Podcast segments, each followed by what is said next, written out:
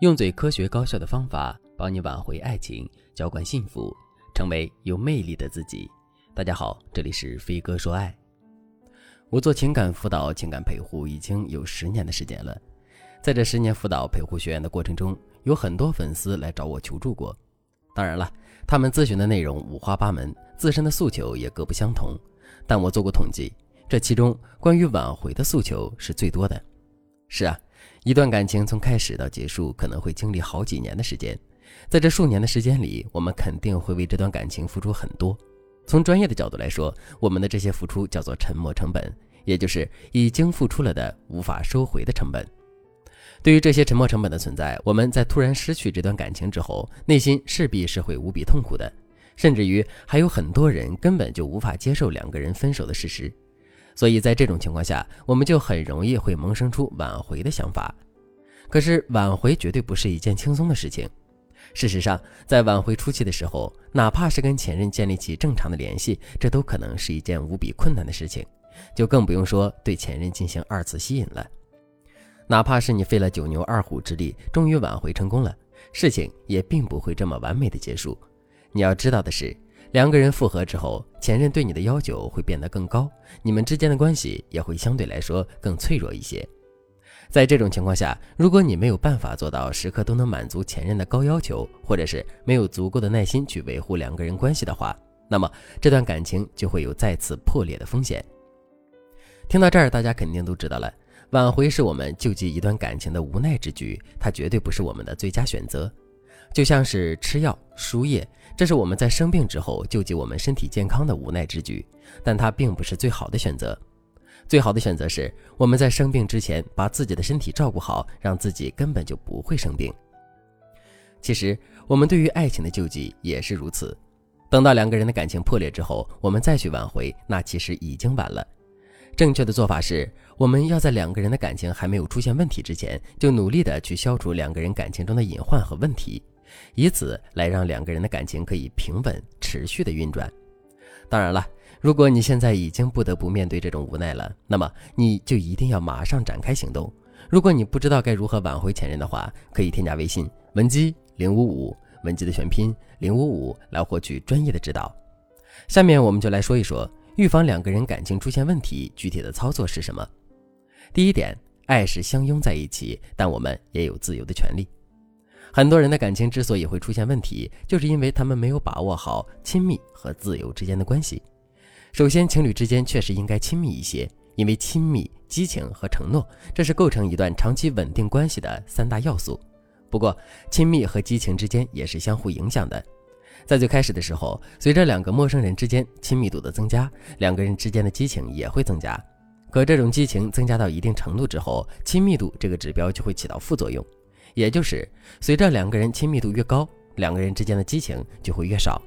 为什么在刚开始谈恋爱的时候，情侣之间往往是激情四射，可在相处一段时间之后，彼此之间就会心生厌倦，甚至是产生各种各样的矛盾和冲突呢？其实，真正的原因就在于此。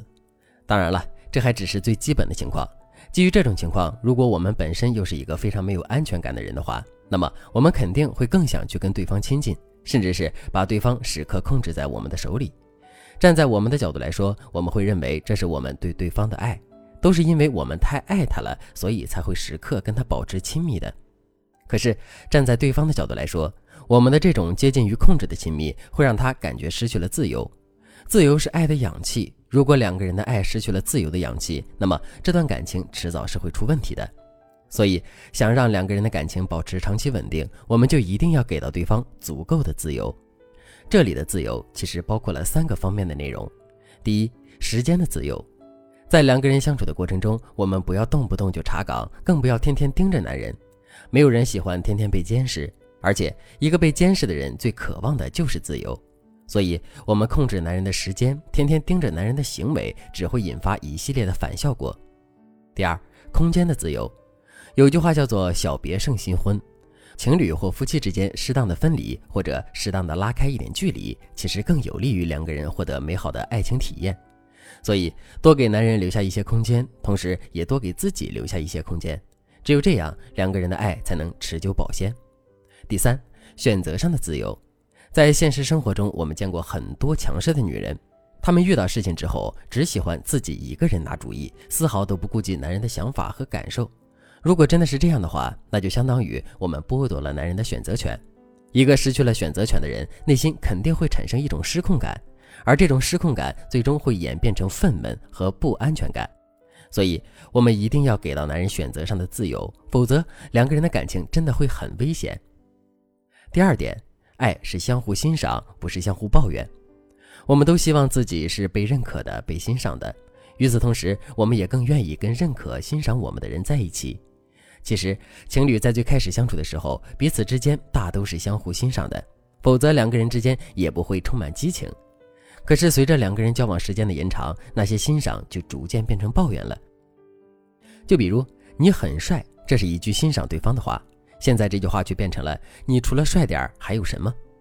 再比如“你是一个很有责任心的人”，这也是一句欣赏对方的话，可现在这句话却变成了“你怎么一点责任心都没有呀？当初我真是瞎了眼了。”你看，如果两个人的感情时刻都浸泡在这种负面评价之中的话，那么这段感情迟早会出问题。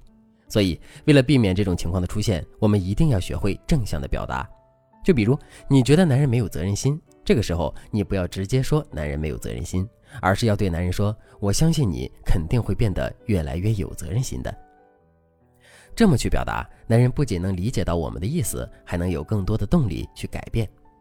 如果你不知道该如何把负面的评价巧妙地转变成正面的评价的话，你可以添加微信文姬零五五。文姬的全拼零五五来获取专业的指导。好了，今天的内容就到这里了，感谢您的收听。您可以同时关注主播，内容更新将第一时间通知您。